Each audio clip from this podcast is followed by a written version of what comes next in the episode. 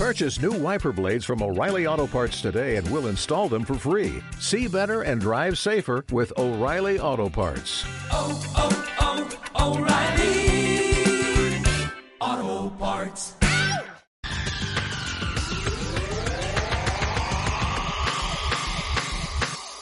Y saludamos a Ricardo González, es gestor de GPM y autor del libro El Código de Wall Street. Ricardo, muy buenas noches. Hola, buenas noches, Gemma. Bueno, ¿cómo empezamos la semana? Pues la empezamos con mejor tono en Estados Unidos que en Europa, con lo cual eh, entra dentro de la normalidad, ya que las bolsas americanas están más fuertes que las bolsas europeas, no de ahora, sino ya de, de hace bastante tiempo. Y por esa razón, pues tenemos ahora mismo las carteras más sobreponderadas en lo que es renta variable norteamericana que renta variable europea. En este contexto hay que estar atentos porque los mercados americanos, tras apoyar con éxito en su promedio móvil de 30 semanas, que es un soporte dinámico que a nivel técnico es muy importante, parecen ya encaminarse de nuevo a zonas de máximos históricos y atentos porque caso de superarse esos máximos históricos es probable que asistamos a un, un movimiento a gran velocidad. ¿Por qué digo esto? Pues porque hay eh, indicadores técnicos como el Atlas que nos advierte de cuando un activo va a iniciar un movimiento violento que está encendido en los índices americanos. Y este movimiento quedaría confirmado con esa superación de máximos históricos. Además de esto, hay que tener en cuenta que ya nos acercamos a finales del mes de octubre, poquito a poquito nos vamos acercando a esas fechas, y no es una fecha cualquiera, puesto que desde finales de octubre hasta finales de año el mercado americano ha subido en más de un 80% de ocasiones durante la era moderna y esto es sinónimo de lo que es el rally de fin de año. Tenemos factores técnicos favorables para la renta variable americana, también factores estacionales favorables y todo apunta a que si vemos a los índices americanos superar máximos, asistamos a un buen fin de año. Eso en la renta variable americana. Aquí en Europa también vamos a asistir a un buen fin de año o nos va a costar un poquito más, como siempre.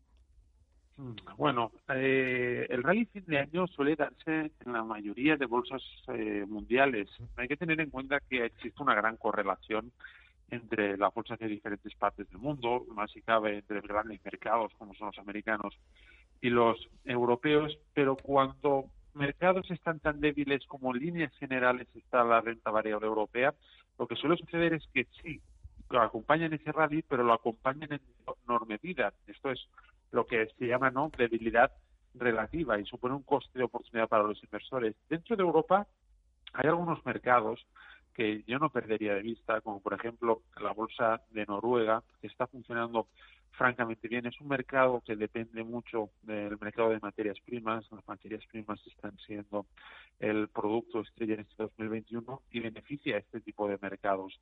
Así que en Europa hay que ser selectivos con los índices que escogemos y por desgracia entre los favoritos para tener un buen fin de año no tenemos al mercado español que si bien puede beneficiarse de esas altas del rally fin de año, es probable que lo haga a un menor ritmo que el resto de índices mundiales más fuertes, puesto que por desgracia España está bastante débil.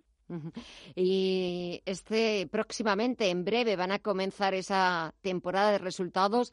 Ya lo ha hecho en Estados Unidos. Eh, estamos conociendo las cuentas, los números de los grandes bancos. Eh, quizás el interés venga por parte de los gigantes de la tecnología. Aquí en España, cuando conozcamos esas cuentas, eh, ¿con qué números nos vamos a encontrar? Bueno, hay que tener presente el contexto en el que estamos. Eh, en España hay bastante, seguimos teniendo bastante peso al sector bancario.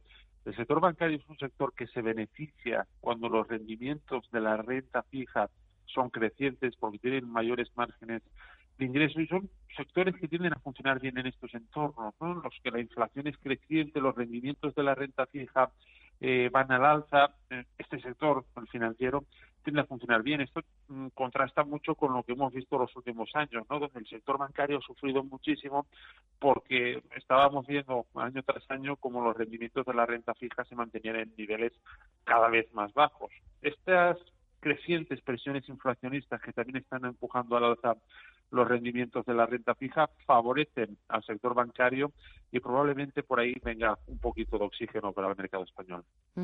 eh, sobre Hoy hemos conocido ese crecimiento de la economía. China ha salido peor de lo esperado. Problemas eh, de la cadena de suministros, también problemas con el repunte de los precios de la energía.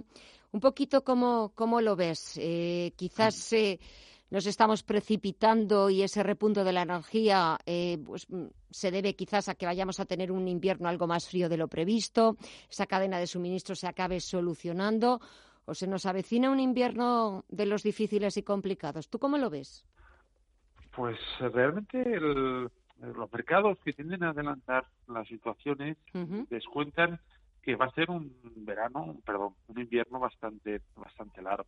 Eh, al final los mercados descuentan expectativas futuras. No sabemos si será porque será un invierno más frío de lo habitual, si habrá se incrementarán los problemas en la cadena de suministro, no lo sabemos, pero sí que los gráficos descuentan que las materias primas eh, energéticas en este caso están aumentando de precio lo más probable es que sigan aumentando ese precio. En lo que respecta a China, China mm, tiene un aspecto técnico bastante preocupante si hablábamos de la bolsa de Shanghái, ¿no? lo que es China continental, un comportamiento bastante lateral. Ahora mismo la bolsa de Shanghái está cotizando los mismos niveles en los que operaba a principios de año. Estamos hablando que no ha rendido nada la bolsa china en todo 2021 cuando otras bolsas mundiales como la norteamericana está con alzas superiores al 15 o incluso el 20%. Esto supone pues un mal comportamiento para el mercado de valores chino.